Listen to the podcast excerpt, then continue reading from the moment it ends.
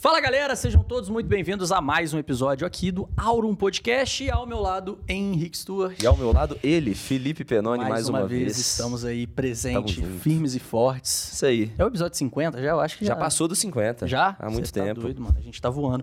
Pessoal, hoje estamos com uma presença ilustre diretamente de São Paulo. Ela que é corredora, atleta, formada em Direito. Gabi Guter, Seja Sou muito bem-vinda. Influenciadora do obrigada. momento, tá crescendo pra caramba, hein? Tô, Tô gostando de ver. É bom, né? Gabi, Sempre pra antes da gente dar início aqui no nosso podcast, a gente vai falar do nosso patrocinador, que é a Minimal Club. Minimal. Ó, pra você que tá precisando de camisetas básicas como essa aqui que a gente tá usando, camisas pretas, brancas, cinza, azul. Tem mais alguma cor? Bege. Tem Bege. Bege. Teve a edição especial da Copa, Teve da, também. da Copa também. Tem cueca, tem meia, tem tudo aquilo que você precisa. Link de cupom aqui na descrição. 20%, Aurum 20. Aurum 20. Então você quer conforto, quer decisão rápida pra você não ficar pensando muito antes de sair de casa. Minimal Club veio pra te salvar, inclusive a Minimal mandou um presente. Né? Um presentinho pra Gabi. nossa convidada, pra muito você usar, obrigada. começar a, a vici- é viciante, mínimo é É viciante. viciante. É Eu não abrir, uso mais mostrar? qualquer Pode, outra fica coisa. à vontade, você pode abrir, pode usar, pode fazer o que você quiser, pode É dar pra gente. pode dar de presente pra gente. Eu a não gente- ia aguentar Inclusive, a gente- ansiedade no podcast inteiro sem ver o que é. Eu também, eu não consigo deixar presente fechado, Não, É, cara. tem que Mas- ver na hora. Eu sou, eu sempre fui o cara mala do Natal assim, mais novo. Olha lá, Olha que maravilha. adorei. Basicão, Gabi, que basicão, basicão. Excelente. Já, já veio de preto hoje aí, branquinho uma pessoa aí. super básica. Se faltar, vai ficar até dia, vai ficar bastante tempo aqui. A Gabi tá voando, cara, tá fazendo muita viagem. Como é que tá essa rotina de viagem que você tá fazendo? Como é que você tá conseguindo é, controlar e é, é, deixar, tipo, um paralelo da sua vida saudável, conseguir manter uma dieta, sua rotina, com esse tanto de viagem? Você tava, sei lá, na Alemanha essa semana e você já tá em BH, depois vai voltar pra São Paulo. É, fica um pouco corrido. Tem que sair da rotina, né? A gente tem que abrir mão da rotina um pouco. Eu, ainda mais eu que sou muito organizadinha, assim, que eu gosto de ter a rotina. Mas se a gente não abrir mão, a gente não aproveita os momentos, né? Então tem fases e fases. Mas como a gente já tem um hábito, assim, mais ou menos de horário de acordar, de praticar esporte, sabe mais ou menos o que tem que comer, fica mais fácil. Você já sabe mais, mais ou menos o que você vai comprar, onde você vai ficar, onde você vai comer. É, porque eu, por exemplo, quando eu viajo, Você eu me coloco na zona de conforto. Eu falo, ah, tô viajando, mano, tô nem aí. Como é que você consegue, você consegue igual, você tava, você tava na Alemanha agora, você vai fazer uma viagem bem legal, inclusive, comprei lá nos stories. Você foi na, na Adidas, né? Na sede da Adidas lá Foi na Alemanha, né? Foi na na Alemanha. Alemanha. Ah. E como é que você conseguiu, assim, é, porque você já veio pra BH pra fazer uma prova, então você tem que estar descansada. Como é que você conseguiu manter lá a dieta, comer bem? A questão do fuso horário também, que é uma. Quem já viajou pra fora sabe que atrapalha legal. Sim. Ah, a gente foi super bem recebido lá, né? A gente teve toda a infraestrutura que a gente precisava, assim, pra, pra viver bem lá. Então, tinha alimentação. O café da manhã tinha muita fruta, tinha iogurte. No, no café da manhã, comi basicamente o que eu comi aqui em São Paulo. Almoço eram umas comidas mais já diferentes. Então, você tem que decidir pelo rosto da comida, não pelo, pelo nome, porque o nome dá pra nem pronunciar. alemão é foda, né? Alemão você é foda. escolhe ali mais ou menos o que você acha que é mais leve. Eu não, não me arrisquei a comer as comidas de lá, não. Tem, Ah. tem o sausage, né? Que eles chamam que é Salsicha. aquela linguiça gigante. É a linguiça. Mas não me Já, já, a aqui, na, comer, aqui não. tem, inclusive, tem um restaurante que a gente ia semana passada, que é alemão. Que é alemão. Que aí eu fui ver as- a- o, a- o cardápio, é só linguiça o negócio, tá Não, ligado? Comida Linguiça alemã é, e- é bizarro. Você chega na É. Alemanha, é joelho de porco, é, acho que é chucrute, é, salsicha e Isso. batata. É. É isso. Você Mas come. eram 30 tipos de linguiça diferentes É. no, cardápio. Não, não me entreguei tanto assim, não. O máximo que eu fiz foi comer um docinho outro diferente e tomei bastante vinho quente, porque lá no frio... Vinho quente? Vinho quente, quentão. É como se fosse o quentão aqui do Brasil. Caraca, Quando você sai na rua, a gente foi no shoppingzinho de Natal, lá no meio da rua. É, tá muito frio, seu- seus dedos começam a congelar. Se você não estiver segurando alguma coisa quente, colocando coisa quente pra dentro, não tem como aguentar. Então a gente foi Você prefere correr quente. no frio ou no calor? Pode ser o médio? Precisa ser extremo? Não, tem que ser o extremo. Tem que ser extremo. Vamos supor, você tem como escolher hoje aqui, Ah, ó. no frio, no frio. Frio é melhor, né? Ah, com certeza, sua frequência não sobe tanto, você consegue ter mais resistência. Aí o calor passa cinco minutos, você já tá. É, calor dá uma dificultada boa. É bizarro. Eu gosto, de correr no, ca- eu gosto de correr no calor porque aí pega o sol e dá, dá aquela... Não, é bom Ah, correr no sol, com mas no calor marquinha não. linda, né? Top, shorts. Ah, é, vocês ainda têm esse... É, vocês ficam com esse... Vocês têm esse leve prejuízo. A gente pode tirar a camisa e É. só sair correndo, tá nem aí. Eu gosto que aí dá aquela bronzeada boa, né? Aí não ficar com E você aquela, tá precisando, não né? ficar com aquela cara de parede, né? Você tá precisando. Igual o branco da parede. não, eu teve aquela época lá que eu tava fazendo os treinos de. de para treinar pra uma prova. E aí era tipo. A equipe ia correr tudo de manhã. E eu falava, não, vou correr à tarde, só por, tipo, meio-dia, assim, no sol de meio-dia, porque eu tava muito branco. Tipo, eu tava muito branco. Aí eu falei, não, vou correr no sol de meio-dia. O treino ficou umas três vezes mais complicado, Com né? certeza. É mais longa distância, né? Pior é demais. Mas eu concordo com você, frio é bem melhor. É. Ô, Gabi, Tem que suplementar mais. e conta um pouquinho pra gente um pouco da sua história, né? Você sempre correu, como que você começou a produzir conteúdo na internet, de onde que isso tudo começou? Pera, são dois assuntos muito diferentes. A Vamos por partes, antes. então. Vamos, vamos pela corrida, Pela pelo corrida. esporte? Como que você começou? Quando surgiu a vontade de correr? Olha, eu, eu sempre gostei de praticar esporte, assim, desde de criança eu fiz balé, fiz natação, fiz judô, tudo que vocês imaginarem eu já, já me arrisquei aí. Sempre fui muito ativa, por incentivo dos pais, acho que isso faz total diferença. E aí, é, a minha mãe ela é nutricionista do esporte, mas ela se formou tarde, ela se formou lá para os 28 anos, eu, eu já, já era mais, mais grandinha, assim, né, que ela me teve muito cedo. E ela começou a correr com o objetivo de emagrecer. E aí ela foi sozinha no início, levou meu pai. Na época eu era adolescente, eu não tava nem aí pra isso, porque pra corrida você tem que ser muito focado pra você querer performance assim. Você tem que abrir mão total assim coisa. de, da festança, né? Então eu era adolescente, não queria muito saber, eles tentavam me jogar pra corrida, eu achava um TED. Nossa, eu ia correr na esteira, passava cinco minutos, eu não aguentava mais. Mas também esteira, né? É. esteira é insuportável. Até hoje, esteira, eu odeio, odeio correr na esteira, esteira. Eu tinha zero resistência. Eu era ratinha de academia, gostava de musculação, mas tinha zero resistência cardíaca, assim.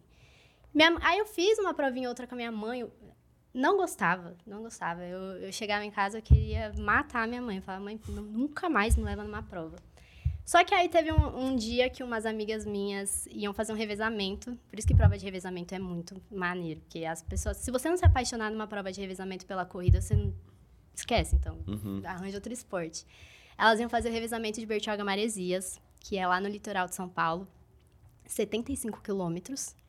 E aí, cada menina ia correr um trecho e tava faltando uma pessoa Mas no eram grupo quantas delas. meninas pra correr esse trecho? Iam ser seis meninas, tava faltando uma. E aí elas me chamaram. 15 pra Calculadora. cada. Faz aí, calculadora humana. 15. 15 pra cada? Em média, cada uma. Eu corri 17 né, nesse dia aí, mas. Aí pode correr, tipo, é, diferente, né? Aí foi correr. sua primeira- Cada trecho é um Primeira trecho. prova.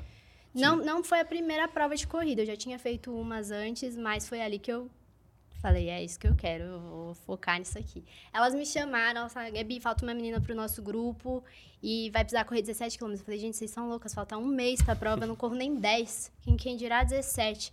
Elas, não, mas veja bem, tenho uma casa na praia, que a gente alugou, a gente vai passar o final de semana lá. Aí eu, putz, final de semana na praia. Tudo pago, tudo pago. Gostei dessa ideia, né? O preço que eu preciso pagar é só correr 17 quilômetros? Tá e barato. aí eu falei, é isso, vou treinar. E eu fui, nossa, cada treino era. Eu, tinha, eu me arrependi a cada treino, assim, sabe? Fiz os meus primeiros 10, sofria, sofria. E eu lembro até hoje que eu fui correr com a minha mãe, meus primeiros 10 quilômetros da vida. E quando terminou, falei, pronto, acabou. Você, para de correr na hora, né? Bateu os 10 no relógio, você não quer nem dar um passo a mais. Ela, não, filha, agora a gente vai correndo até o carro. E eu, nu! Aí é osso. É, pois é. Porque quando você coloca na sua cabeça aquele limite, né? Aí você Já vai, você- era, seu corpo já vai mais. preparando. Aqueles últimos 100 metros, você já vai, tipo assim, desligando tudo, tá ligado? Aí não, não, ainda tem mais um. Tem que correr É até igual o quando, carro. quando o relógio, você acha que o relógio tá marcando. E não tá. Aí quando você vai acabar o treino, assim, você vai olhar, já tem um quilômetro que não marcou. Aí você tem que correr um quilômetro a mais. Isso é, triste. aí. E aí eu fui nessa prova, meu, foi fantástico, assim, a energia do lugar, todo mundo correndo na praia. Depois a gente pulou no mar com a medalha. Quando eu voltei de lá, eu falei pra. Tinha uma, uma menina do grupo, ela era treinadora de corrida, né? A Kelly. Falei, Kelly, eu vou. Quero correr, monta umas planilhas aí pra mim. Agora eu quero focar, quero pódio. Já queria pódio, assim, já queria performance cara. logo de cara. Comecei a treinar, treinar.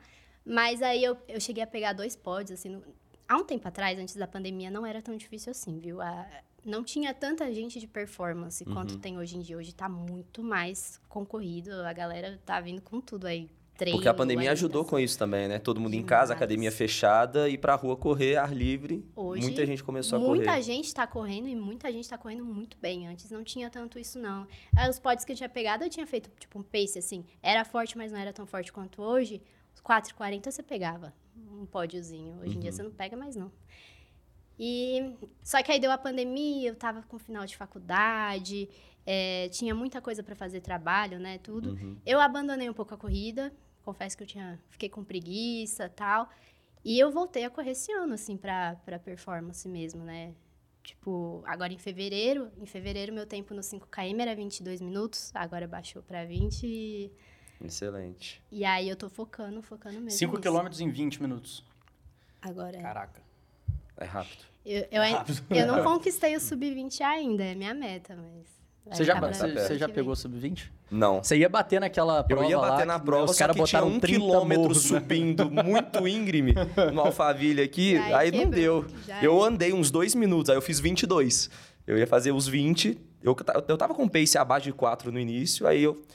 E Na subida deu cê- ruim. E, assim, é porque a, a gente- quando a gente fala de performance, assim, de você é, melhorar sempre o seu ritmo e estar correndo mais rápido, é, é muito também uma questão psicológica, né? Então, vai chegando no final ali, seu corpo já tá pedindo arrego, literalmente. O que, que você é, sente ali naquele quilômetro final? Como é que tá o seu corpo? E uma dica que você poderia dar para as pessoas que estão querendo melhorar o tempo na corrida, para elas conseguirem aguentar é, todo aquele sofrimento interno que tem e entender que faz parte. Porque às vezes tem gente que pode ter uma ansiedade ali, falar, cara, se eu continuar correndo um pouco mais rápido, eu vou morrer ali na frente, vou ter um ataque de coração, eu não vou aguentar, eu não vou conseguir.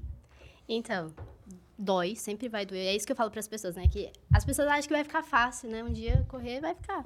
Vai ser fácil, nunca vai ser fácil. Porque você sempre vai querer ir mais rápido ou correr mais longe. E o seu corpo sempre vai doer na prova. A resistência cardiorrespiratória, você tá, você tá no seu limite ali, né? E uma, uma frase que eu já ouvi uma vez de um amigo meu é que quando você acha que você tá no seu limite, você só tá 70% dando seu 70%. Ainda falta 30%. 30% é muita coisa. Então, a gente nunca vai chegar no nosso limite, limite mesmo, porque o nosso corpo não vai deixar por questão de sobrevivência, né? Porque senão você, você vai morrer ali, né? Mas A gente acha que vai, mas a gente tá bem longe de morrer, então relaxa. É, quando eu tô assim no quilômetro final da prova, que tá doendo muito, quantos, quantos faltou um quilômetro? É, pega ali, de vamos, vamos pegar uma prova de 5 km ali, os últimos 500 metros ali. Você olha pro relógio e fala, cara, faltando 500 metros, você Aí, vê que ainda... menos de três minutos. Se, se você não aguenta três minutos, você aguenta o que nessa vida? Caraca, é verdade. Ó. Três minutos de dor. O que, que é três minutos de Cara, dor? isso é uma, é uma coisa legal, porque eu sempre olhava pra distância. Tipo assim, ah, faltam 500 metros e não pro tempo. Tipo, faltam tantos minutos pra eu chegar lá- ali. Eu é acho uma que música. É uma É uma é música. uma música.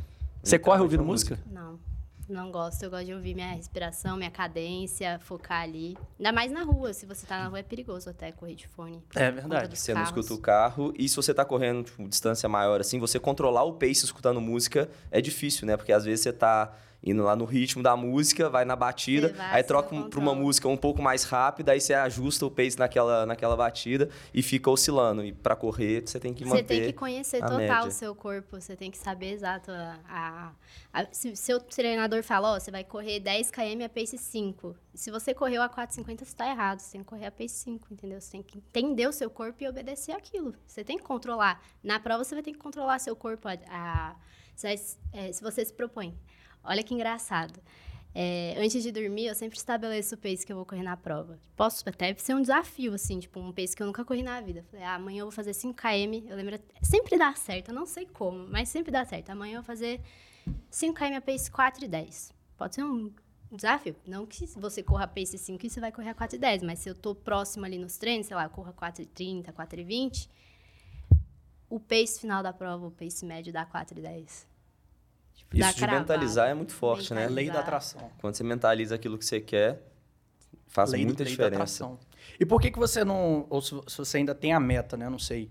De é, sair da, da corrida em tempo e fazer uma corrida de longa distância. Tipo.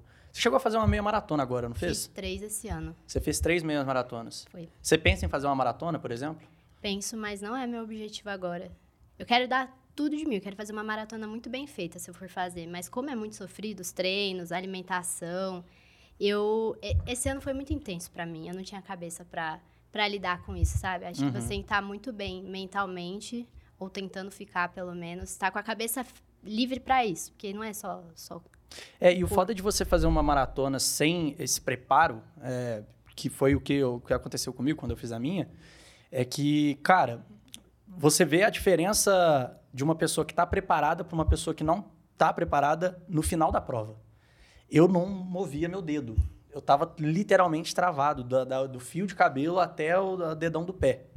E o pessoal lá tomando cerveja e tal, já tudo animado, andando, e eu não conseguia andar, velho. Tipo assim, eu ia. Eu, eu lembro que eu terminei ali no Ibirapuera e eu pedi o Uber. Eu tava, tipo, uma distância muito. Tipo, 100 metros do Uber. O tempo de eu sair de onde eu tava até chegar no Uber foi o tempo dele cancelar, porque eu demorei. porque eu tava. Mano, eu tava literalmente igual um robô, velho. Tipo, andando assim. E aí eu falei, cara, eu fiz uma prova muito dolorida, 5 horas e meia correndo. Foi, foi foda. Foi por meia hora, eu não, eu não consigo nem pegar a medalha. É, e foi um sofrimento, assim, muito pesado, que faltou preparo. Então, quando você vai fazer uma prova de longa distância, realmente tem que ser uma dedicação ali tem. ao extremo. E mas eu queria saber e- a questão de você começar a fazer vídeos sobre corrida.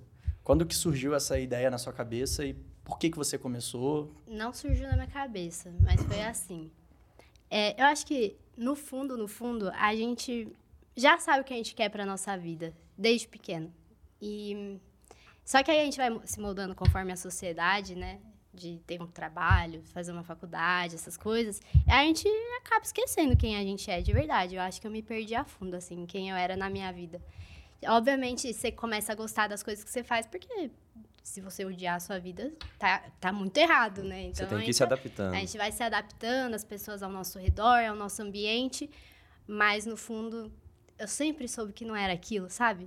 Eu acordava, sabia que não era. Uhum. E eu, eu, eu sempre ficava frustrada quando, por exemplo, você ouve a história de vida de alguém que fala: Nossa, quando eu era criança eu queria ser médica e hoje eu tô estudando para fazer medicina e hoje eu sou médica disso. Eu, quando era criança, não pensava, eu não sabia o que eu queria fazer. Eu sempre fui muito perdida. Eu não sabia se eu ia fazer administração, se eu ia. Eu caí no direito de paraquedas, tá? Tipo assim, eu era babá, a mãe de uma neném que eu era babá era advogada, me colocou lá para trabalhar no escritório, eu gostei, fui para direito, mas eu nunca tive um plano de vida, de falar, nossa, eu vou fazer isso. Eu achava lindo quem tinha. Nunca consegui ter uma visão de a longo prazo da minha vida e não tenho até hoje. Se você me perguntar, Gabi, o que você quer ser daqui cinco anos? Eu não faço a menor ideia. Eu sei dos meus valores, sei do, do que eu gosto e não gosto, dos princípios para me nortear, mas eu- é, hoje eu tô no deixa a vida me levar, porque tudo que eu sempre planejei sempre deu, deu ruim, assim. Sempre aconteceu ao contrário. Então eu não faço muitos planos, não sou uma pessoa de planos.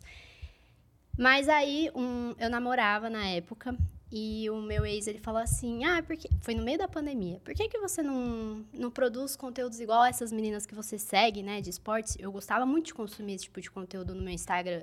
Por que que você não posta?" Eu nada a ver. Imagina, eu não tenho esse corpo, não sou bonita desse jeito, né? Não, não consigo fazer um conteúdo. Porque a, quando você vê lá as pessoas que produzem conteúdo, sempre tem um fundo bonito, né? A casa da pessoa é bonita, a pessoa é- tem um corpão, a barriga trincada. Eu não era desse jeito. Minha casa não tinha um fundo lindo pra pra fazer gravação, eu tinha um celular meia-boca. Falei, não, não consigo. Mas aí eu- você vai dormindo com aquela pulga atrás da orelha, assim, né? Como se fosse um chamadinho. Uhum. Eu falei, ah, eu vou, vou arriscar. Eu postava uma foto ou outra, um vídeo ou outro no Instagram, mas nem minhas amigas curtiam, nem, nem minhas amigas comentavam. Isso eu, eu tenho até hoje, assim, no Instagram. Se você for lá, no, bem, bem no fundo, tem. E dá tanto orgulho de falar, caramba, como eu tive coragem de postar isso. Às vezes o vídeo tava bem ruim mesmo. Não, foi na coragem que foi, foi postado, a luz tava ruim. Eu abri a caixinha de pergunta, ninguém perguntava, e é aquele momento que você fala, nossa, será que se eu, eu mesmo me perguntar é tão ruim assim? Mas claro que não. Você, Você sabe que todo mundo faz isso, né? a pergunta, né, no começo... Eu, eu, eu, eu já falei várias vezes. Quando eu abro caixinha de pergunta, eu mando as minhas próprias perguntas, porque as perguntas são sempre as mesmas das pessoas. E. E você precisa de uma estratégia de Exatamente. direcionamento para onde você quer. Se você abre uma caixinha de perguntas e você precisa, você quer direcionar para algum assunto específico, se você lança uma pergunta lá, a galera vai naquele sentido também, né? É um, mode- é um formato de conteúdo para você entregar algum conhecimento. Então, tipo assim, eu não vejo problema em eu mandar a minha própria pergunta, por quê? Porque eu sei que às vezes a minha pergunta vai ser muito mais útil para as pessoas, porque eu já sei como explorar a resposta daquela pergunta, do que se todo mundo ficar sempre mandando a mesma pergunta e eu ficar respondendo sempre a mesma coisa. Tipo assim, eu abro pergunta, a caixinha de pergunta é qual, é, qual é o seu livro favorito? É, é, como, como acordar cedo? É sempre a mesma é coisa. É sempre a mesma coisa, tá é, ligado? Não importa quantas vezes você responda, vai continuar sendo é. a mesma. Sabe que eu fico pé da vida no meu Instagram? Todo dia. Penone, todo dia eu posto o meu pré-treino. Você sabe qual que é o meu pré-treino, Penone? Você me, você me acompanha? Eu sei o de hoje, que foi é, uma torradinha com uma geleiazinha uhum. e um uhum. Iopro, tipo um iogozinho, no, não, um café. Não, era o pré-treino da Adobe. Todo, todo dia, meu pré-treino é torrada com geleia e pré-treino da Adobe. Todo dia. Eu posso, e eu posso sempre. Aí eu abro a caixinha de pergunta, o que, que a pessoa me pergunta? Qual é o seu pré-treino? Qual que é meu pré-treino? Gabi, você corre em jejum? Ela, oh, gente, o que, que eu tô fazendo de errado? Aí vocês é. perguntam, eu tô fazendo alguma coisa de errado no meu Instagram? Sempre tem essas perguntas. Inclusive, tá rolando agora, a gente até tava falando disso ontem, muito fake no Instagram. Não sei se tem algum fake seu que tá seguindo quem te segue e mandando mensagem, tem. mas tem uns três ativos meus. E aí, eu posto no story falando, galera, tem esse fake aqui, esse arroba é fake, o arroba Henrique Stuart é meu único arroba oficial.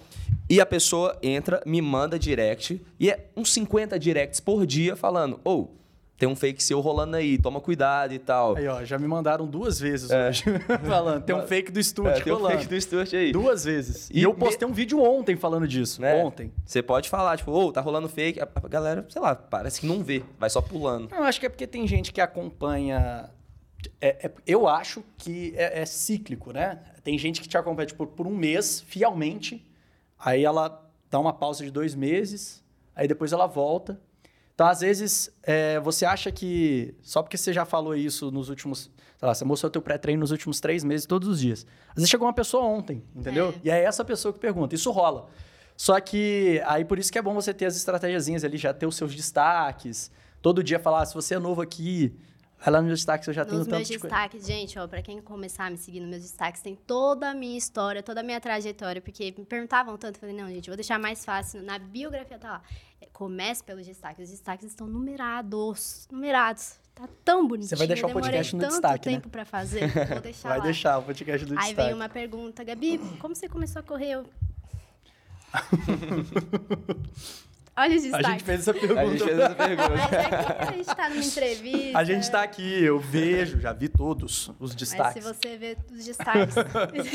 oh, mas aqui, é, mas assim, você, você, mas aí você começou nessa, tipo, o teu ex te deu essa ideia. A você... produzir, era muito ruim os conteúdos. Mas aí, né, a gente tem que começar de algum lugar, enfim. Disciplina, constância e frequência. Eu fui, eu fui, mas eu não fui com muita fé de que ia dar certo. Eu nunca imaginei que ia viralizar, assim. É, eu virou um hábito postar, meio que assim. Era, era parte da minha rotina. Eu já estava treinando mesmo que custava bater uma foto e postar no Instagram, né? E só que virou uma chave. Antes parecia que eu remava contra a maré. Tipo, parecia que não abria a porta. Acho que a pandemia foi um momento muito difícil na minha vida, porque nada do que eu fazia dava certo. Parecia que eu não saía do lugar. E nenhum, em nenhuma área da minha vida, tá? Tipo assim, eu tentava, tanto na faculdade, no trabalho, você tenta movimentar e não, as coisas não se movem. Eu gastava muita energia. Foi uma época que eu fiquei muito ansiosa, que eu fiquei muito frustrada, porque imagina, você tá dando seu melhor ali, nada aparece. Quando foi no final do ano passado, virou uma chavinha que as coisas começaram a fluir. E foi muito gostoso viver, viver isso. Quando as coisas começam a dar certo, as oportunidades começam a aparecer, começam a aparecer pessoas na sua vida. Caiu, a minha assessora caiu do céu. Cecília, muito obrigada por cair do céu. Eu, eu, eu falava, cara, eu preciso de alguém para me levar para as marcas, né? Fechar meus contratos. Ela me chamou no Instagram falou, Gabi, eu trabalho assim, assim, assada, a gente precisa marcar uma reunião. Marquei uma reunião com ela. Aí, me dei bem com ela assim na primeira conversa. Falei, tá bom, pode tocar aí, né? Arranjar uns contratos. Eu lembro que em dezembro do ano passado, não faz tanto tempo assim, não faz nenhum ano direito, né? Eu fechei meu primeiro contrato, sei lá, de 400 reais no Instagram. Eu fiquei tão feliz. Eu falei, mãe, eu vou ganhar 400 reais. Nesse... Eu era estagiária na época, ganhava é um miséria. terço de um é. salário mínimo. Exato. 400 reais com uma marca famosa, né? Que é uma marca grande, que eu via as meninas que eu gostava de seguir tinham parceria com essa marca. Eu fiquei me achando, nossa. Falava para todo mundo, sou embaixadora de tal marca. E foi engraçado esse começo, assim. E aí começou a aparecer muitas pessoas, né? Fui já convivendo com pessoas do meio ali, fazendo conteúdos, começou as collabs, meu Instagram começou a crescer, crescer, mas vi, tipo assim, quando começou a bombar mesmo foi mais ou menos em junho desse ano, depois da meia maratona do Rio. Que aí tomou outras proporções, né? Tipo, esse ano eu, eu me formei na faculdade, eu troquei de empresa, eu comecei a trabalhar numa empresa numa área que eu gostava muito e eu achei que eu ia seguir isso pro resto da minha vida. E passei na OAB, começo do ano só estudava e trabalhava. E quando começou o Instagram a, a ampliar, assim, tipo, começou a equiparar o meu salário já, sabe? Começou a passar do meu salário. Eu olhava assim no Excel e falava, caramba, tá, tá acontecendo, tá hum. passando, tá tá? Será que isso é estável? Tipo, será que isso vai continuar crescendo ou será que foi um mês de sorte? Você nunca sabe se foi só um mês de sorte ou se isso vai vai seguir.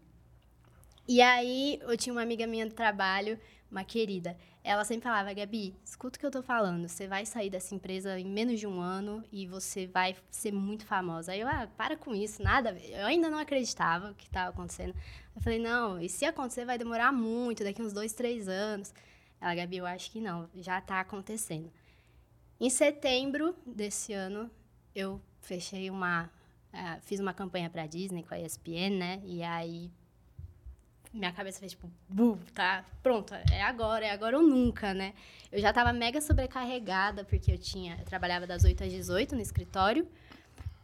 Querendo ou não, meu Instagram é de corrida de performance, então eu tenho que dar o meu melhor nos treinos. Então eu acordava 4 da manhã, ia treinar, dava o meu melhor no treino. Chegava, eu subia as escadas do trabalho assim, ó, ai, ai, toda dolorida. Trabalhava, chegava em casa umas 8 da noite, ia treinar de novo. Tinha dois treinos por dia. E de final de semana. Todo dia?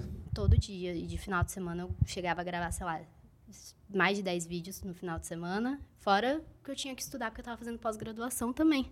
Nossa, você ainda foi fazer pós ainda? Fui, né, tava fazendo uma pós-gestão tributária na época. Então, assim, eu não via meus amigos mais, eu não via minha família mais, eu não tinha tempo de lazer, eu não tava mais fazendo as coisas que eu gostava, tipo tocar teclado, ler um livro, eu não tinha mais tempo para nada, era só trabalho, trabalho, treino, trabalho, treino prova, competição. E aí eu tava tão sobrecarregada que teve um dia que eu acordei que eu. Sabe, sabe quando você não sabe nem por onde começar a fazer as coisas? É tanta coisa que é, você tá perdida. Era tanta coisa que eu olhava assim pra minha agenda, eu comecei a chorar no meu quarto. Chorava assim, minha mãe falou: "Filha, o que que tá acontecendo? Mãe, eu vou surtar, eu não tô aguentando a pressão. É pressão em cima de você o tempo inteiro, muita gente te cobrando, tinha mensagem de tanta gente no WhatsApp me pedindo coisa, me cobrando coisa. Eu não, eu não tava suportando. Minha, minha mãe falou, você, você vai ter que escolher. Chegou a hora. E as coisas vão acumulando e vai virando... É, eu passei por uma coisa bem parecida, é foda isso. Isso quando acontece com a vida da gente é... Eu achei que eu dava conta de tudo, de segurar tudo, mas é, eu não tava dando conta. Chegou assim, minha saúde mental tava bem ruim. Eu gostava muito do meu trabalho, das meninas com que eu trabalhava, tanto que eu conversei assim com a, com a minha chefe foi muito difícil, foi uma conversa muito difícil, né? Eu saí de lá, elas também não queriam que eu saísse. Eu não saí com 100% de certeza que eu queria sair de lá e que eu queria essa vida para mim, sabe? Mas Às vezes eu, você tem que arriscar, né? Eu tive que arriscar. Falei, ó, oh, eu tenho 24 anos, se com, daqui dois anos eu quiser voltar pro CLT, eu consigo. Eu tenho um currículo, trabalhei seis anos na área, é, sou bem formada. Mas no Instagram não, se daqui, se eu não arriscar agora, daqui dois anos não volta mais isso que tá, essa oportunidade que está acontecendo. E aí eu, eu, eu pedi demissão, eu chorava todo dia no banheiro, sabe? Quando você vai tomar banho, você fala, meu Deus, que merda que eu tô fazendo. Deus, tipo assim, segura na minha mão e me leva, porque vamos lá. E esse mês, outubro e novembro, foram os dois primeiros meses que eu tô inteira, assim, né, pra rede social. Tá sendo uma, uma descoberta para mim, né? Tá começando a virar um, um hábito agora, muita terapia. E. é, eu tô encantada, assim, realmente. Tipo, eu sempre fui uma. Eu sempre gostei de trabalhar muito, P. Tipo, é, eu trabalho desde os 15 anos, eu nunca tive medo de botar a mão na massa, nunca fui, tipo, fresca para acordar cedo, para fazer o que tem que ser feito, sabe? E eu acho que isso ajuda muito, porque eu não consigo, por exemplo, chegar um dia, sentar no sofá e não fazer nada. É, pode ser um defeito também. Eu preciso estar sempre produzindo. E quando você trabalha numa empresa e você é esse tipo de pessoa que gosta de produzir muito, você acaba se sai perdendo, porque você vai ganhar a mesma coisa que todo mundo ganha no final do mês. Aquela pessoa, às vezes, do seu lado que não produz nada, você vai ganhar a mesma coisa. Se você produzir muito, pouco, médio, você vai ganhar o mesmo salário. E isso, para mim, pegava muito. Chegava no período da manhã, das 8 às 11 da manhã, eu fazia tudo que eu tinha para fazer a semana inteira. Em um dia. O que, que eu ia fazer de tarde? Eu ficava olhando para a tela do computador, tipo, e agora? Poderia estar tá fazendo tanta coisa resolvendo tanta coisa, isso me pegava muito.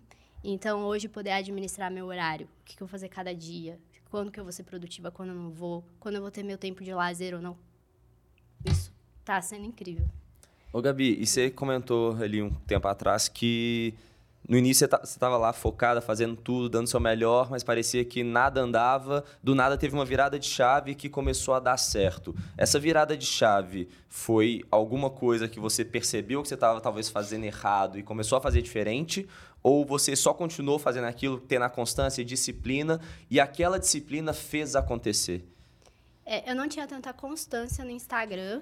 Até porque nem dava tempo, né? Final de faculdade, essas coisas. Não tinha muito tempo para produzir conteúdo. E eu nem tinha estratégia de conteúdo, sabe? Assim, ah, tal dia eu vou postar tal coisa. O meu público gosta de. Eu nem sabia quem era meu público. Tipo, era pessoal da corrida, mas e aí? Que idade? De qual uhum. região? É, quais são as dores, os desejos, as dúvidas? Eu não tinha nada disso. Sabia nada. Ah, só fazia um, uma fotinho bonitinho, um videozinho bonitinho, postava. E, mas aí você eu falei, eu vou ter que estudar sobre isso, né? Fui aprendendo mais e muitas pessoas boas assim entraram no meu caminho para me ajudar também, uhum. sabe? Acho que você, a gente precisa de um direcionamento no, no início. Então, eu comecei a fazer collabs com o perfil do Agora Corre, com outros influenciadores que foi ampliando também. E assim, se você é bom no que você faz, não tem como dar errado. Então, você vai melhorando ali, as pessoas vão chegando no seu perfil. Se o seu perfil é ruim você faz uma collab, não vai chegar ninguém no seu perfil, ninguém vai te seguir. Então, conforme eu fui melhorando os meus conteúdos e fazendo essas collabs, é que foi chegando mais gente. E aí, quanto mais gente chega, mais você quer dar o seu melhor para atender aquelas pessoas, né? Então, você vai vendo onde eu posso melhorar, eu assisto meus vídeos é, de antigamente, eu fazia muita cópia, né? Ctrl C, Ctrl V do conteúdo dos outros. Acho que todo mundo no começo faz isso, é, né? Todo mundo. Copia a música, copia a trendzinha lá.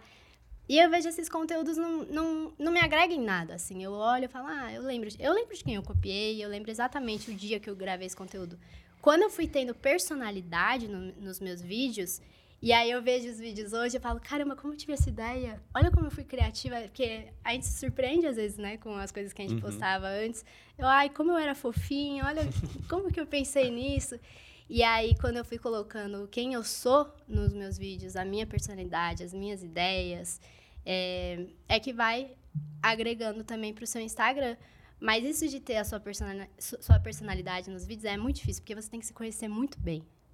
Então, uhum. acho que a, o autoconhecimento é a maior bússola para quem produz quem produz conteúdo no Instagram e quer crescer nisso, assim. Tipo, ah, você quer ser uma blogueira, você quer ser um influenciador. Se você não se conhece, você não vai conseguir. É, quanto mais autêntico você é, mais é, você vai conseguir se diferenciar, né? Porque é muito difícil ter pessoas que são exatamente como você. E é natural esse lance da cópia que você falou, né? Todo mundo, quando começa pega alguém ali, se inspira em alguém, aí ainda passa aquilo na cabeça, ah, ele nem vai ver, ele nem me conhece, eu sou muito pequeno ainda. Mas à medida que você vai crescendo, que você vai é, criando o seu próprio conteúdo do seu jeito, o, o, contrário começa a acontecer. Você começa a perceber pessoas que se inspiram em você Isso. e começam a fazer ah, conteúdos ah, parecidos com o seu. Eu acho tão fofinho. Eu, falo, eu, eu, gosto, assim, às vezes a pessoa usa até o seu áudio para fazer o mesmo vídeo que você uh -huh. fez com aquele áudio. Sim. Ah, eu acho bacana. e é bom que... você ter essa visão, porque tem gente que fica puto. Né? Então, tem gente que fica revoltada, fala assim, não, porque não pode me copiar, que não sei o quê. Eu fico se a pessoa, tipo assim, se é uma, alguém grande também. Sim. Perfeito. Aí ela faz a mesma coisa. Você fala, pô, Perfeito. mas e aí? Ou quando é um quadro seu. Pô, você demanda tanto tempo e energia mental para produzir. As pessoas não entendem que produzir conteúdo é uma energia mental que dói assim também o cérebro, sabe? De você pensar, é desgastante. Não, o nosso trabalho ele é muito mais psicológico do que físico. O Esse- seu, né, você corre. É né? mental e físico. O seu é os mental e físico. Mas o desgaste mental que a gente tem pra produzir Muito. conteúdo cansa. E as pessoas acham que não tem um- uma ideia disso. Então, quando alguém grande vai lá e copia, por exemplo, um quadro seu, aí eu fico brava, porque eu demorei Lógico. tanto tempo ali pra fazer aquilo bem feito, a pessoa vai copiar. Aí é sacanagem, mas. Mas quando. É exatamente o que você falou. O problema é quando uma pessoa que é maior do que você, já tem uma certa relevância, ela te copia Ou e, é- e- é do mesmo nicho ainda. e ainda é do mesmo nicho e não te dá os créditos, né? Não fala pelo menos ali, pô, me inspirei. Quando agora é uma pessoa que tá começando, você tem que olhar pelo lado positivo, cara. Você tá sendo referência pra alguém. Você tá sendo, tipo, uma fonte de inspiração pra uma pessoa que tá começando agora, da mesma forma que quando você começou, Você copiava. Você, é, então, tipo, é, eu, eu tento sempre dar dicas para as pessoas que me acompanham. Esses dias mesmo a gente viu um menino lá que ele literalmente pegou minha bio, Ele não botou tava esse- inspirando, ele tava, ele tava, não, ele tava literalmente copiando. mas ele é um menino que tava começando, tipo assim, tinha poucos seguidores e tal. É, e ele pegou a bio, copiou exatamente a mesma, botou a mesma bio que a minha. E ele pegou uma sequência antiga de story que eu tinha, e ele começou a postar no story dele como se fosse dele. E aí, o que, que eu fiz? Eu falei com ele, dei um esporro, mas compreendendo para ele não fazer isso mais e falando, cara, isso aí não vai te levar a lugar nenhum. Tipo assim, copiar de alguém, fazer alguma coisa de alguém, não vai te levar a lugar nenhum. Dei a dica para ele, pô, um moleque que tá começando, eu já fiz isso também, já copiei de várias pessoas. Ele agradeceu e eu tenho certeza absoluta que ele nunca mais vai fazer isso. Agora, se é uma pessoa maior, aí eu faço os stories xingando Mas de sabe, fama. sabe por que as pessoas copiam? É, é assim, se você quer ter um, um perfil profissional, você precisa ter uma identidade visual, uma identidade verbal, é, a forma que você aparece nos seus stories, a forma que você fala, as palavras que você usa, o seu tom de voz, é, até o tipo de letra que você usa nos seus vídeos, tem- se vocês usam um tipo de letra Sim. padrão, eu acho Sim, sim. que é uma identidade visual surreal. Quando começa a copiar minha letra, eu tenho que trocar, porque já. E é al- alguém grande também, fala, pô, tá, eu tô perdendo minha identidade visual, porque eu quero que as pessoas olhem pra aquilo e falem, Gabi, Na lembrem. hora que bateu o Ouve olho, uma já música, sabe. Gabi. Vê uma letra, Gabi. Lembrem. E é muito difícil você criar a sua identidade visual, porque as- é muito difícil olhar pra dentro. A gente consegue olhar pra fora, ah, essa é a identidade visual de fulano, fulano é desse jeito. A gente consegue apontar o dedo e falar, a pessoa é isso. Ah, você é uma pessoa alegre, você é uma pessoa é, focada. Quando você tem que olhar pra você, é muito difícil. Eu sou o quê? Tipo, quando você pergunta, o que, que eu sou? O que, que eu quero transmitir? O Uhum. que, que eu quero que as pessoas olhem pro meu perfil e pensem? E aí, você- quando você constrói essa identidade visual pra você e os outros copiam, é- copiar é mais fácil do que criar. Então, vai, eu me identifico com uma menina no Instagram. Ah, eu gostei desse estilo que ela usa, dessa energia que ela passa, eu quero passar a mesma energia, eu vou copiar ela. Bum, tá feito. Não é muito mais fácil do que você criar a sua por autenticidade, porque Exato. demanda mais energia mental. Uhum. Então, é e é- foi difícil pra eu descobrir isso também, porque no começo é aquilo, você começa a fazer videozinho à toa, copia as trends, faz as trends, mas o Instagram profissional, ele não é só, não é só isso. Tem que ter maturidade. muita autenticidade, coisa né? por trás que as pessoas não Para sabem dar de certo tem que, ter, tem que ter essa aut- autenticidade. Gabi, um assunto que eu queria tocar agora, que você até comentou um pouco, que antes de você é, largar tudo para realmente focar no, no Instagram, na sua empresa, era que você estava vivendo um momento de muito desequilíbrio. Então você estava trabalhando lá de 8 às 6, treinando, acordando 4 horas da manhã para treinar, treinando duas vezes no dia, fazendo pós, estudo, você não via amigos e estava tudo desequilibrado. Você acha que você precisa ter um momento de, de- de desequilíbrio na vida para atingir os seus objetivos ou você é uma pessoa que gosta de buscar o equilíbrio de beleza, eu preciso focar num certo momento, mas no outro momento eu tenho que ter o meu momen- momento de lazer e tal. Como você enxerga essa questão do desequilíbrio? Ah, Eu acho total que todo mundo tem uma fase na vida que tem que ralar. Gente, gente tem. Você para um momento na sua vida e rala, mas rala assim, de trabalhar muito. Eu acredito nisso, porque não, não é sempre que a gente tá tão motivado para trabalhar. Tem momentos que a gente vai querer estar mais sossegado. Mas tem fases na nossa vida que a gente tá muito empolgado para trabalhar.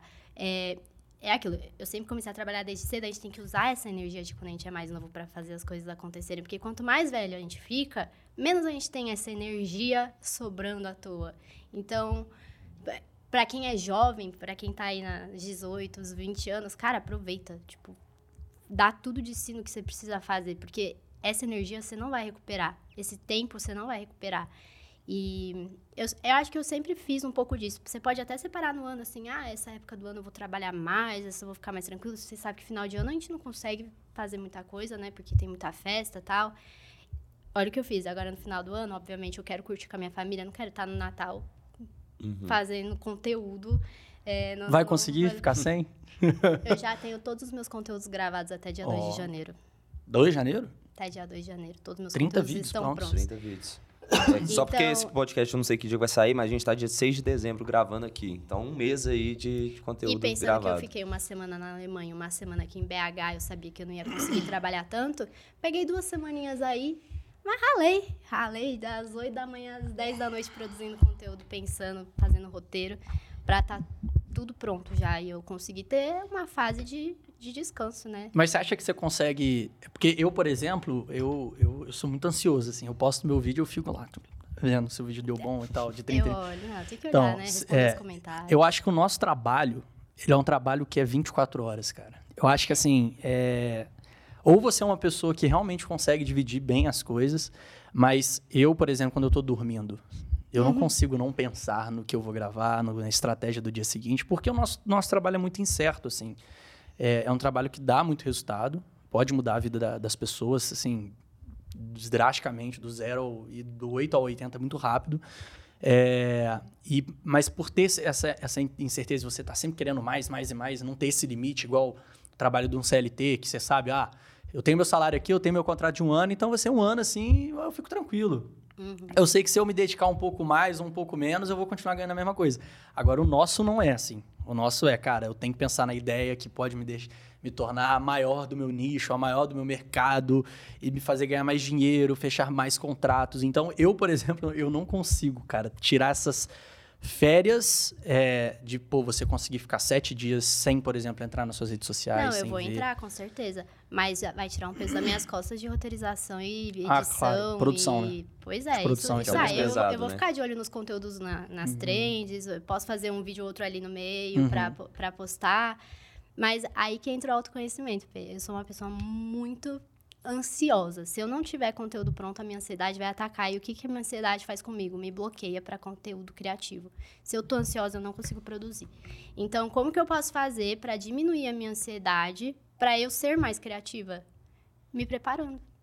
Então, então, quanto mais preparada eu tiver, quanto mais conteúdo pronto eu tiver para soltar, menos eu vou ter ansiedade. Imagina, deu um bloqueio criativo em você aqui, você precisa postar um vídeo hoje, agora, em 30 minutos. E aí?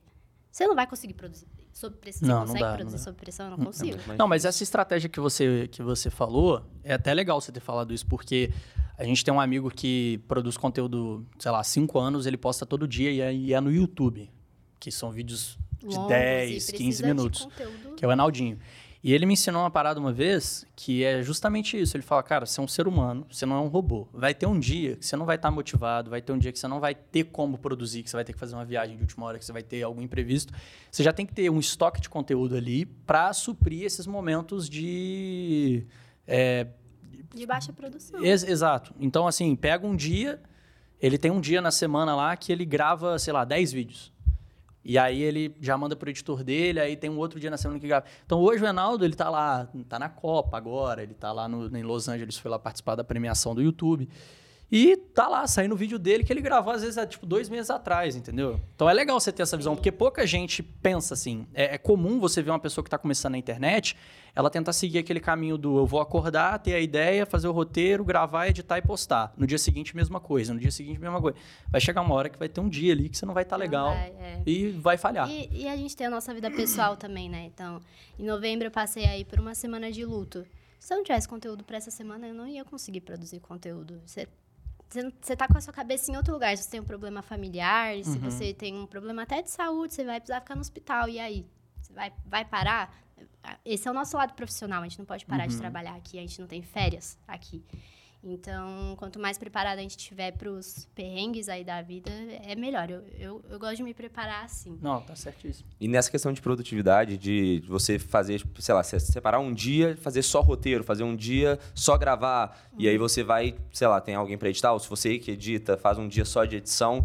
Isso vem até daquela, daquelas aulas que a gente tem de história no início da faculdade de administração também, de daqueles modelos de produção, Fordismo, Taylorismo, você ter a linha de produção, porque é muito mais mais produtivo você ter aquela pessoa fazendo a mesma coisa de forma repetida do que ficar variando aquele trabalho. Então Sim. você fica fazendo lá só apertando o parafuso, o outro vai ficar só fazendo aquilo e você consegue ter muito mais produtividade, consequentemente fazer mais conteúdo e crescer muito mais, né? Mas você sabe por que isso?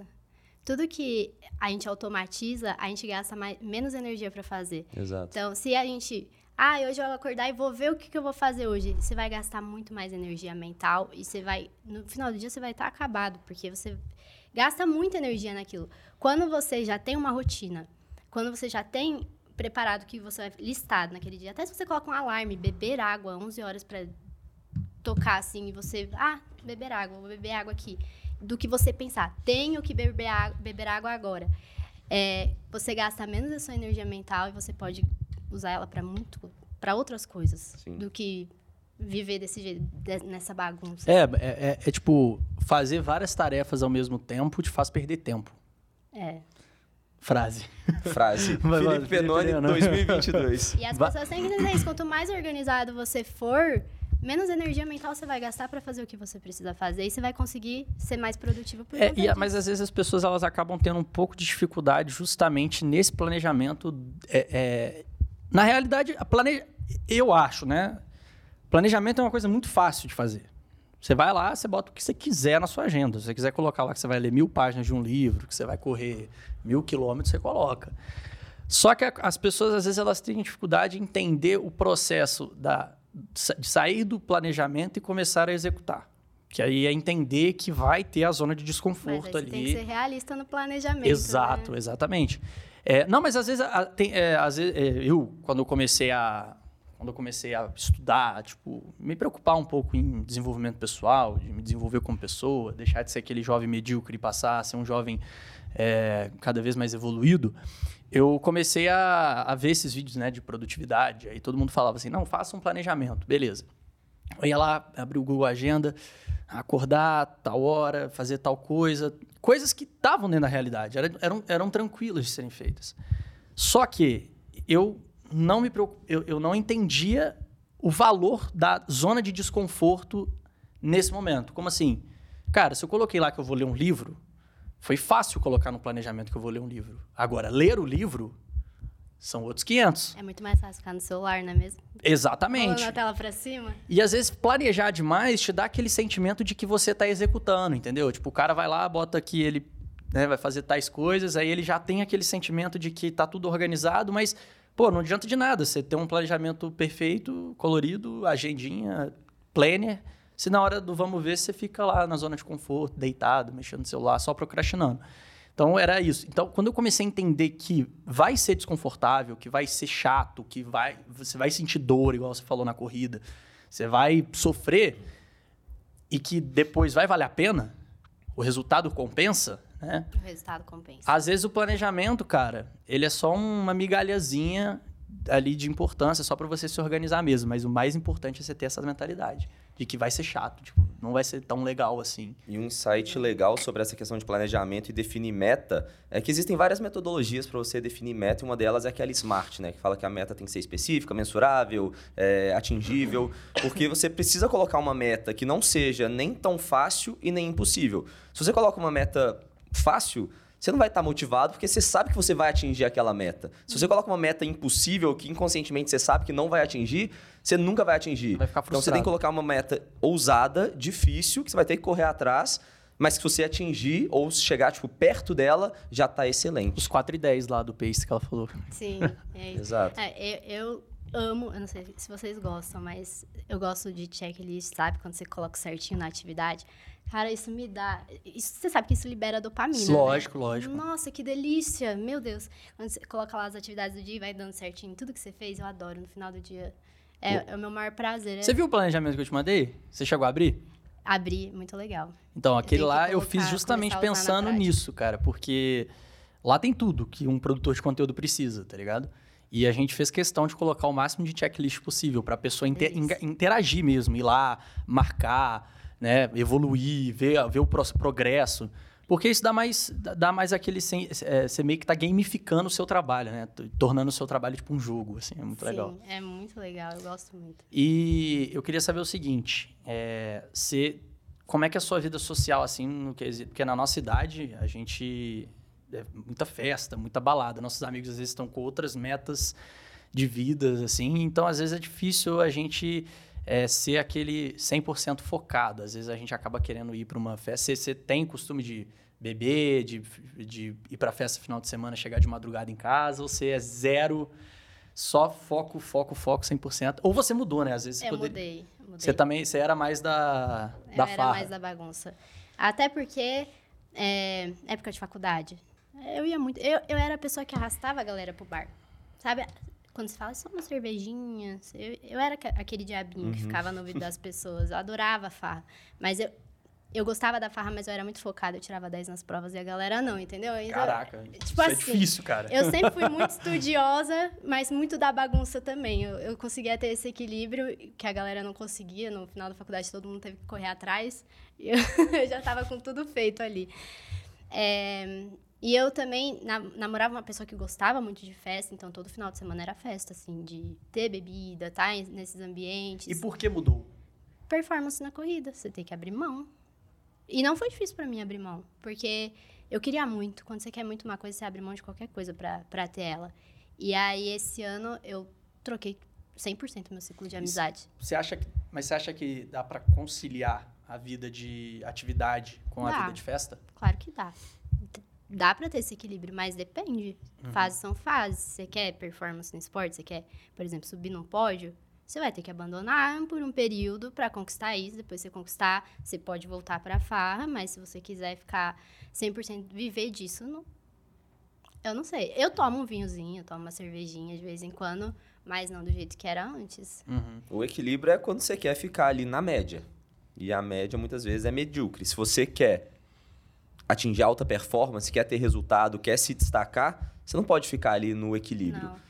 E- você nunca vai ver tipo um medalhista vive- olímpico equilibrado. Exatamente. O ambiente que você vive, ele te transforma também. Então, por exemplo, se você convive com pessoas que gostam de balada, que gostam de festa, não tem problema nenhum em gostar disso. Mas se você convive com essas pessoas, você tem que falar do mesmo assunto que elas, tem que, sabe, achar graça nas mesmas coisas. Imagina eu, uma atleta de performance, num grupo de amigas, num barzinho, bebendo cerveja e as pessoas não treinam. Não tem assunto nenhum, gente. Tipo assim, tem, você se esforça ali pra ter, mas acaba que não.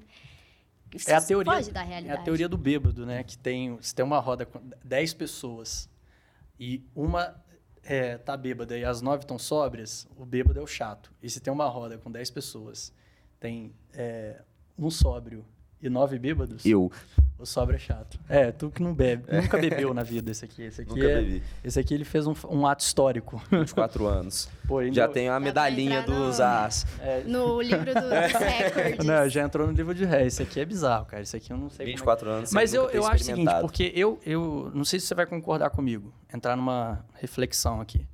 É, eu também sou o cara que puxa todo mundo pra farra. Ele me conhece, eu amo farra. Eu gosto muito de, de festa e tal. Só que de um tempo pra cá, eu comecei a desgostar, mas eu senti aquela pressão de que eu tinha que ir. Uhum. Sabe? Tipo, ah, cara, mas tá todo mundo indo, eu também tenho que ir pra festa, eu também tenho que encher a cara, eu também tenho. que- Eu, e quando eu fiz a maratona, eu fiquei três meses sem. E, cara, a vida é outra, tá ligado? Eu acho que É outra te- realidade. te desgasta até na sua vida pessoal mesmo, assim. A vida de você ter o compromisso de todo final de semana. Você- na sexta-feira você já tá lá pronto pra ir beber, aí dorme tarde, na- no sábado é a mesma coisa, come mal, se alimenta mal. Pô, domingo, segunda e terça você tá destruído, você não é ninguém, entendeu? Então acho que isso começa, tipo, a gente vai ficando mais velho ainda, ainda vai exigindo mais do nosso corpo. Eu percebi uma diferença é, no estilo de vida mesmo. Que é difícil você largar, mas que, pô, é uma recompensa da hora, assim, você é, viver uma vida mais saudável e entender que às vezes já deu pra você aquela vida de Já. Então, o que eu Festa. passava era no caso de, assim, eu gostava muito de agradar as pessoas. Eu sempre fui esse, esse tipo de pessoa, tipo, não sabe falar não, É. igual eu. eu, eu gostava de, tipo, precisava que todo mundo que estava ali gostasse de mim, sabe? Então, eu ia fazer com que aquelas pessoas gostassem de mim. É, mesmo sabendo que eu estava num lugar que eu não queria estar, que eu não me sentia bem, às vezes. Tava lá, ah, porque a galera gosta de estar aqui. E eu sempre fiquei pensando, a galera gosta mesmo de estar aqui? Ou só eu que sinto isso de estar aqui querer estar em outro lugar, né? E aí você acaba estando porque a sua galera tá. Se você não é da galera, você é quem, né? Tipo, não, não tinha muito para onde fugir. Até que eu conheci a galera do esporte, falei, nossa, dá até uma livre. Você fala, aqui é o meu lugar, é essas pessoas que eu gosto de conversar. Eu, eu meio que me encontrei. Então, é aquilo também do, do autoconhecimento. Você, você tem que falar, não, você tem que saber onde você quer estar, com quem você quer estar. Que hora você gosta de acordar? Porque o pessoal fala, ah, para você ter, ser bem sucedido, eu odeio isso. Você ser bem sucedido, ter uma vida, né, tal, você precisa acordar cedo. Você gosta de acordar cedo? Você gosta? Acordar às 5 da manhã te faz bem? Você precisa se autoconhecer. Não, nossa, acorda um caco, o dia não rola pra mim, preciso acordar às 8. Então acorda às 8. É, só porque você tá num grupinho de pessoas. Se você não, não tá se sentindo bem num grupinho de pessoas, muda, muda sua vida, muda o seu ambiente. Porque não é normal. Eu achava que era normal, não é.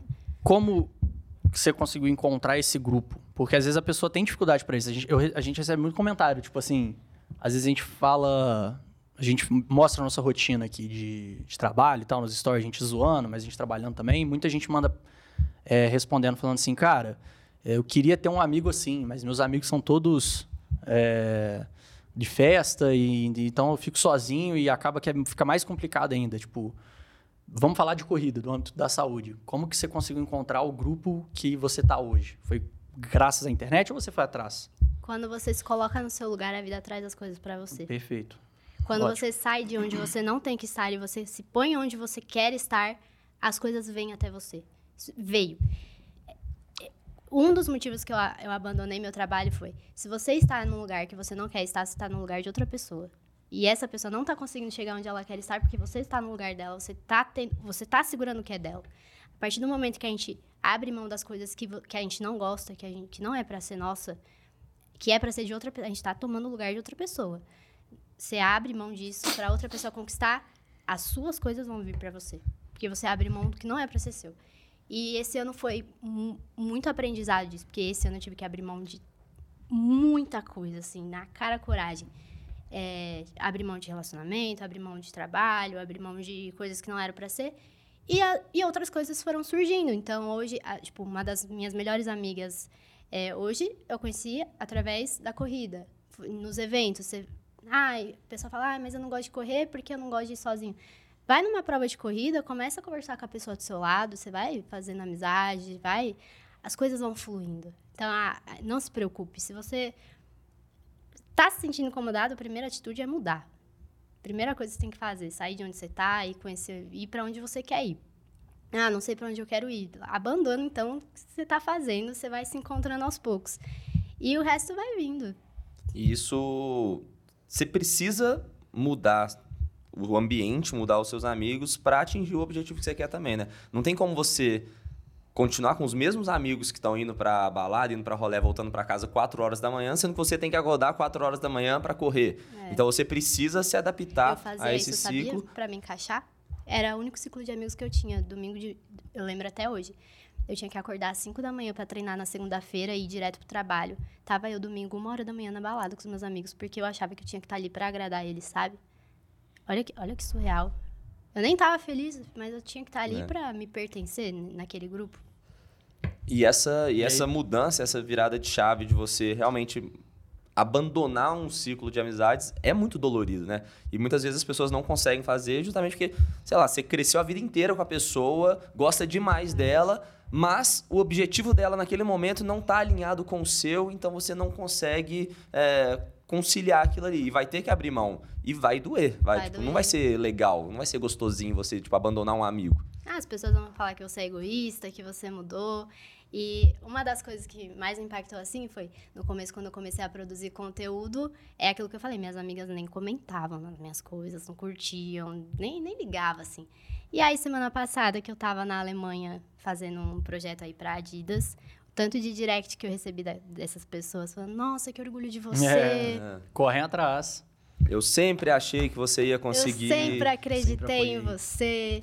Não, não acreditou, nem eu acreditava. Como que as outras pessoas é. iam acreditar se nem eu acreditava? Não, isso aí eu, eu tenho coleções de histórias de pessoas que eu tenho cravado na memória aqui de quando elas não ficaram nem elas não foram nem neutras assim na elas, foram contra eu gravar uhum. vídeo eu gravo vídeo há muito tempo né desde 2014 Então, pô, na, né, naquela, naquela época, ainda mais na escola, época de ensino médio, o que eu ouvi e tem de print, tem print de comentário de menino, tipo, falando, ah, vai lá, youtuberzinho de merda, que não sei o quê. E, e três anos depois o cara tá lá me mandando mensagem, falando, mano, tô querendo começar a gravar, velho, eu dá ajuda aí. E eu Então, sei tipo, quem é. Não, mano, mano, tipo, é. é sabe? Sei. Não, mas não é daqui, não. Ah, tem esse também, que Tem é daqui, também. que você conhece. Tem É. vários, são vários. vários. É uma, é uma coleção que, assim, às vezes quando alguém me manda mensagem falando, pô, não, eu tô querendo começar a gravar vídeo, velho, mas, pô, eu tenho medo do que as outras pessoas vão falar. Eu queria ter um, um dossiê, né? Com todas as mensagens negativas que eu recebi e depois as mesmas pessoas vindo te, te agradar, te elogiar, te pedir ajuda. E porque, cara, a vida é assim, velho. Tipo, você vai, você vai fazer alguma coisa, vão cair em cima de você, mas no fundo, no fundo, essa pessoa ela queria estar fazendo o que você tá fazendo. Eu coragem. acho que o sonho de todo mundo hoje em dia, cara, é se destacar na internet, mano. Porque se tem um emprego que é mais legal que o nosso, a gente estava comentando isso antes de começar a gravar. Se tem um emprego que é mais legal do que esse, onde você tem liberdade para estar onde você quer, quer estar, na hora que você quer estar, você faz a sua rotina. Se você quer trabalhar hoje, você trabalha. Se você não quer, você não trabalha. Que você não, você não tem um limite ali de evolução, que você, o céu é o limite. Cara, e o único preço é você, tipo, botar a cara. Você bota, tipo, aparecer numa câmera. Ah, você sabe que a gente paga com o nosso emocional, né? O preço é a, no- é é- são- é a nossa saúde emocional. Tanto que hoje em dia eu faço terapia pra- isso. É, voltando naquilo de, tipo, a gente tentar agradar as pessoas, o que, que a gente faz na internet? Agradar as pessoas. Você tá ali pra quê? Você tem que agradar. Tipo, não todo mundo. A gente nunca vai agradar todo mundo, mas você tem que entregar o que o seu público quer. E nisso de você entregar o que o seu público quer, você pode acabar se perdendo no que você queria entregar. Então, eu, sempre tento fazer esse, traba- esse trabalho comigo mesma de voltar pra minha essência, sabe? Ao mesmo tempo que você segue as trends, você segue os conteúdos que estão rolando, que você tem que entregar o que seu público quer que você entregue, você tem que voltar e falar, pera, quem sou eu? O que, que eu quero entregar? O que, que eu tô fazendo? E toda hora ter esse trabalho de equilibrar o seu emocional pra... Senão, não rola. Não, é, o nosso trabalho ele é muito mais emocional, psicológico do que físico. É o que eu falo. Tipo, às vezes, sei lá, tô lá em casa, a minha mãe chega pra mim e fala, pô, tá trabalhando não? Só que eu tô com o celular na mão, É. pensando em 30 coisas, tá ligado? Tipo, do trabalho. A cabeça tá aqui, ó. Por quê? Porque o fritando. nosso trabalho não é aquela coisa que você vai, pô, você vai se vestir bonitinho tal, acordar cedo, pegar o, pegar o transporte público e ir para algum escritório. A não ser que seu negócio comece a evoluir, você já tem o seu lugar para trabalhar, papá. Mas no início, Às pra vezes você quando tá a pessoa deitado na começa, sua cama. você tá deitado na sua cama antes de na dormir. Cara, o horário que eu mais trabalho é antes de dormir, cara. É quando eu desligo meu telefone, aí tem aquele momento ali de paz ali que eu não estou usando o celular, porém, minha cabeça está maquinando, pensando nas ideias. Então, e, e você para. tem que viver a sua vida com um olhar voltado para produção de conteúdo. Então, você Exato. vai num restaurante com seus amigos, você já tá aqui, ó, caçando conteúdo. Perfeito. Você vai viajar, você tá aqui, ó, caçando. Olha, isso daqui daria um, um bom vídeo. Você, tá com o olhar virado para isso. E é difícil abrir o olho para essas coisas, né? E é até aquela virada de chave também, até de assistir conteúdo nas redes sociais, você Já parar de assistir assim. como consumidor e pensar como produtor. Tipo assim, qual que é a estratégia que essa pessoa tá usando? Que tipo de roteiro que ela tá fazendo? Como que ela Isso. estruturou esse vídeo? como que ela editou.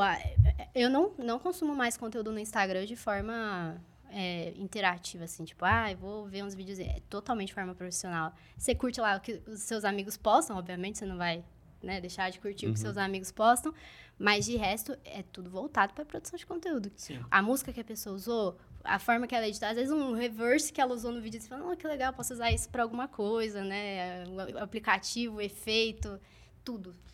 Vamos fazer aquela. Eu ia falar isso agora. Bom, mas não, antes de fazer o bate e volta lá, vamos fazer o seguinte. Como nós três corremos, né? é, fazemos provas, né? Você fez bastante prova Sim. esse ano. Você não precisa nem falar. tá fazendo prova toda semana. É, qual foi o maior perrengue que você já passou em prova? Aí cada um fala o maior perrengue. Putz, maior, Que aí são engraçados, né? são. o maior perrengue que eu passei foram, foram dois. A primeira foi no Circuito das Estações no início do ano, em julho, que eram 10 quilômetros, e eu não olhei qual era o percurso antes. Foi a primeira prova que eu fiz. Eu não olhei o percurso. E aí eu achei que era em volta da Lagoa da Pampulha, que a gente ia só correr ali na orla e ia ser plano a prova inteira. Chegou no sexto quilômetro e eu tava fazendo pace para correr no plano 10 quilômetros naquele pace. Chegou no sexto quilômetro, começou a entrar numa rua de paralelepípedo para dentro do bairro. Subida. Paralelepípedo subida. Dois quilômetros de subida e depois voltar para a orla para terminar. E eu não sabia disso. E eu fui, tipo, seja o que Deus quiser, vamos terminar isso aqui. E o maior perrengue, de maior dificuldade foi a subidinha de quase um quilômetro, bem inclinada no. Só que era 5 Ah, mas os quilômetros. seus perrengues foram em relação à Não, dificuldade. É, Não leve, dificuldade da leve prova. Não, isso aí tá de boa. Eu não tenho tanta prova igual o dela, eu quero saber quais são os dela. Mas quando eu tava subindo aquele morro, eu tava na dúvida se eu ia fazer 5 ou 10 quilômetros na hora de fazer a inscrição. E eu fiz 5 pensando justamente em fazer, tipo, marcar o tempo do sub-20 que eu tava querendo. Na hora que eu tava subindo o morro, chegando ali perto do último quilômetro da prova, tudo que eu pensava, tipo, ainda bem que eu não fiz os 10, porque eram duas voltas no mesmo circuito, Nossa. ia subir aquele morro duas vezes. Falei, graças a Deus. Faltam uns perrengues legal Falta pra os você. Falta. Falta. Mas ano que vem já tem muita prova marcada. Qual foi o seu? Nós já teve alguns, hein? Deixa eu pensar. Ah, recentemente mesmo teve, teve um perrengue na meia de Sampa, a última meia maratona que eu fiz. É, eu, eu tava de TPM na semana, né? E aí eu tava. Eu não tava muito afim de fazer essa prova, assim, né? Sabe quando você tá inscrito, mas não é só prova-alvo nem nada, então você vai mais, até mais tranquilo, assim, você não tá tão focado, tipo, ai, vou jantar isso, não sei o quê, porque é minha prova-alvo. Eu tava bem relax, assim, eu ia acordar, tava assistindo até uma sériezinha um dia antes, normalmente eu não faço isso, não, eu vou dormir pilhada. Aí eu tava assistindo uma série, meu pai chegou do mercado com um bate de latte. E eu tava de TPM, tava no, falei, dá esse sorvete aqui que eu vou acabar com ele, 10 horas da noite numa, num sábado. Antes da prova? Antes da prova. Que suicídio, velho. Meu Deus. Foi. Caraca, Foi. eu Ainda já bem imagino. que eu não fui pra performance, eu fui bem tranquila. Eu corri a prova tranquila, tava, nossa, voando na prova. Conversando com um amigo meu no KM15, P. Nu. Começou aquele mal-estar, você fica até zonzo, né? Você começa a suar frio, você começa a ter umas alucinações, assim. Eu falei, tô passando muito mal, não vou conseguir terminar isso daqui, não. E meu amigo, não, vamos, vamos terminar isso aqui. Na hora que eu parei de correr, que, que acabou a prova, eu vi meus pais, que eles sempre vão, assim, mais ou menos no final das provas pra, pra me ver. Às vezes eu pego o pódio, eles estão lá, né? E foi pertinho de casa, eles estavam lá. Eu falei, mãe, me leva pra casa agora. eu não consigo dar um passo, eu tô passando mal. Ela, então, é que a gente veio a pé. Nossa, velho. Ó, Meu Deus. Foram três, três Pô, quilômetros. sua mãe só te coloca nos perrengues do ir a pé, né? Os primeiros 10 km, não, agora vai até o carro, não, agora...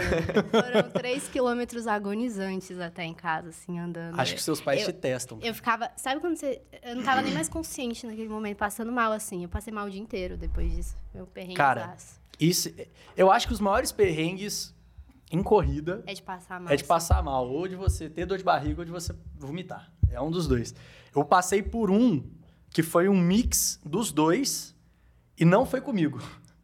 Que foi, foi na maratona. Porque o que acontece? A maratona de São Paulo, os últimos 3 quilômetros, um dos quilômetros você passa embaixo de um túnel. Né? Você passa embaixo de um túnel, é um túnelzinho né? Extenso. É extensa. Eu tava lá, eu fiz a Você minha fez, maratona. você fez a meia. Ah, então você passou por esse túnel. Passei. E aí, o que, que acontece? A galera que faz... Tinha gente passando mal lá, né? A- a- não, é. A galera que faz pra tempo, chega no final, velho, os caras, tipo assim, vão fazer tempo, mas estão tudo já ferrado. Então, cara, se o cara tiver que. ti- tiver passando mal, ele tiver que ir no banheiro, ele não vai no banheiro. não vai. Ele vai fazer pra tempo, então ele faz na calça mesmo, ele vomita na- no chão, tá nem aí. Cara, e esse túnel em específico, ele foi, acho que foi o depósito da galera, tá ligado? E como eu fui um dos últimos, eu fui um dos Você últimos. viu tudo. Eu, Olha que eu, eu não vi, Você- eu senti. eu senti, porque eu entrei naquele túnel, cara, parecia que eu tava entrando numa estufa. Tipo Ai, assim. que nossa. nojo. Cara, tava muito nojento. E eu já tava muito ruim. E, então Você foi. tava enjoado. Cara, eu já tava tudo. eu não tava enjoado, tava tudo. Eu tava... Qualquer coisa que você pode pensar, eu tava. Ah, Eu, só- eu tenho um estômago muito fraco. Se eu ouço alguém fazendo uh, eu já faço junto, sabe? Tipo, Ah, você é eu- daquelas que tem essa. Esse. esse, Nossa. esse... Eu, É eu já vi uns vídeos na internet. O namorado vem na menina lá, tipo, a menina tem esse negócio, ele começa a fazer um barulho. Não, a menina não começa a ficar desesperada. já sei. Eu já vi esse vídeo. Agora você tá na nossa mão. Tô brincando. oh, mas juro, foi nojento. Foi nojentaço. Tipo assim, foi acho que foi o maior perrengue. Ah, fora a, a própria maratona foi um perrengue, né? Tipo, Treinar pra maratona. Treinar pra maratona, fazer treino de 32 quilômetros com um mês de treino foi. Eu passei perrengue com esse cara treinando pra maratona. Foi? Você? Mas por quê?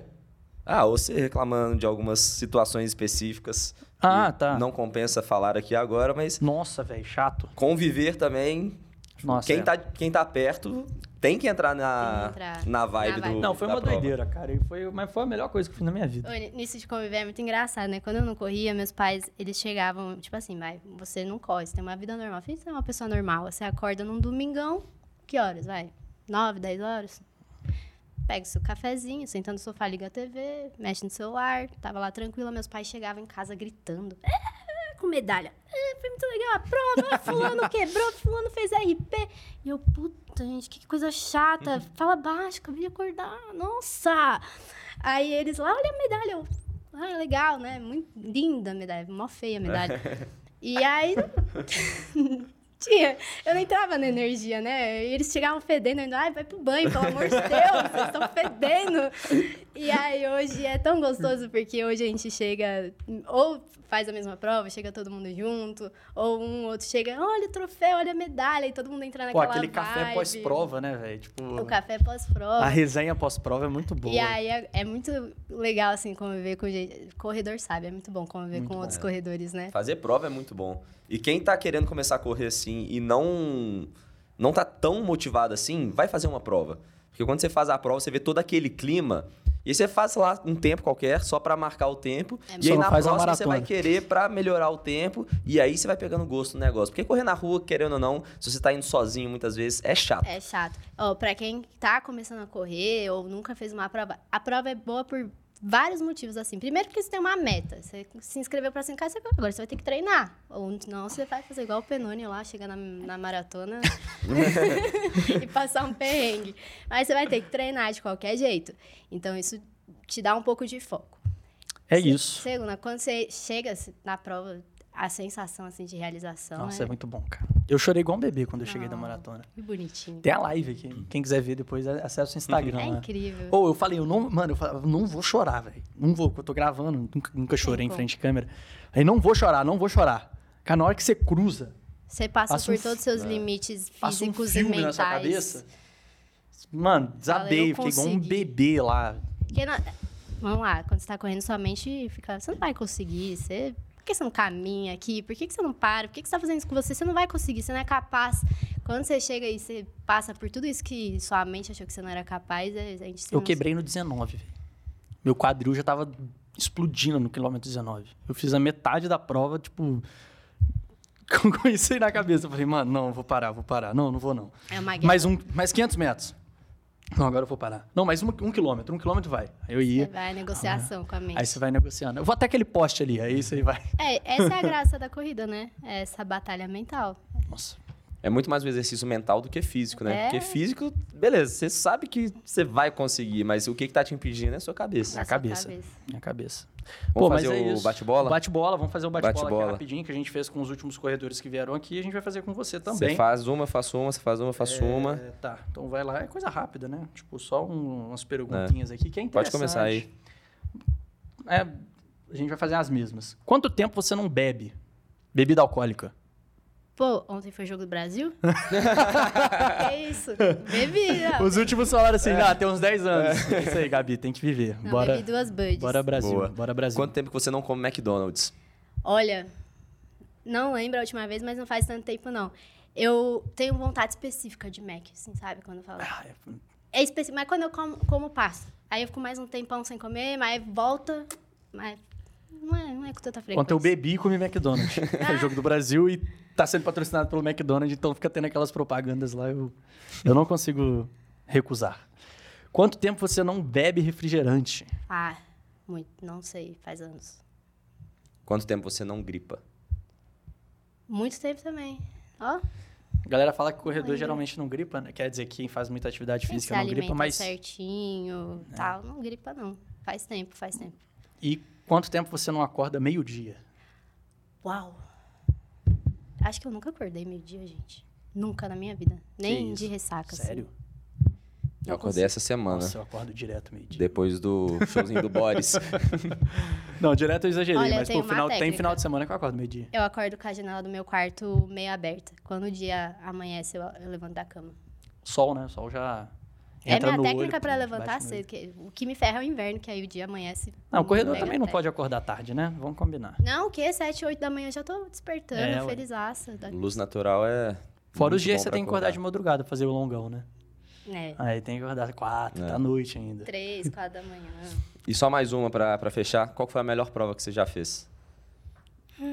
Melhor prova, mas assim, que, se- que sentido? A melhor Nos prova. dois. A melhor prova, tanto pra fazer, às vezes, o percurso e tal, Quanto é, que você mais gostou do resultado, ou então o que mais significou pra você.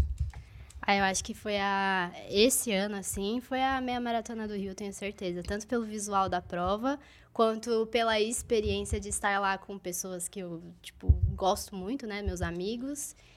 E. Tanto pelo resultado, assim, que eu. Foi melhor do que eu pretendia, assim. Por Legal. ser minha segunda meia maratona, eu fiz um resultado excelente. 21 quilômetros. Não é pra qualquer um. Não é, não. Não é. Cara, é isso aí então, pô. Que papo legal. Eu gosto, muito de, eu gosto muito de conversar com a galera é, que é atleta, porque a gente sai motivado. Eu tô com vontade de correr. Hoje eu vou correr, inclusive.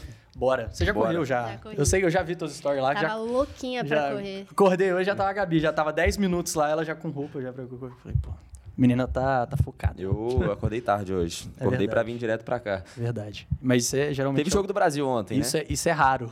Isso é raro. Geralmente é o contrário. Normalmente eu já treinei, já fiz tudo. Exato. E o Penone tá acordando e vindo Tô direto. acordando. Gabi, obrigado por ter vindo. Gostei muito de Obrigado. bater esse papo. Você tem alguma mensagem final aí pras pessoas e também onde po- podemos te encontrar nas redes sociais?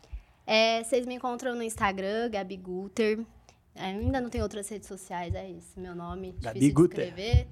É, mas quem sabe de um YouTube rola aí, né? É, a mensagem que eu quero deixar é sempre ouça o que, que tá dentro de você. A gente costuma negociar isso, mas é inegociável o que a gente sente, o que a gente pensa. A gente tenta agradar as, as outras pessoas, mas a gente tem que agradar a nós mesmos, é, independente do resto, assim. É assim que a gente acha o nosso lugar e o nosso servir para os outros. Sensacional. Top demais. Gabi, obrigado pela sua participação. E lembrando que se você quiser pegar a sua camisa da Mínima ou qualquer outra peça de roupa, tem meia, tem cueca, tem tudo. Cupom de 20% aqui na descrição pra vocês. Tamo junto. Valeu, É nóis. mais uma vez. Valeu, gente, mais um. convite, Valeu. Adorei. Valeu, Gabi. Valeu, galera. Até o próximo. Um abraço e tchau.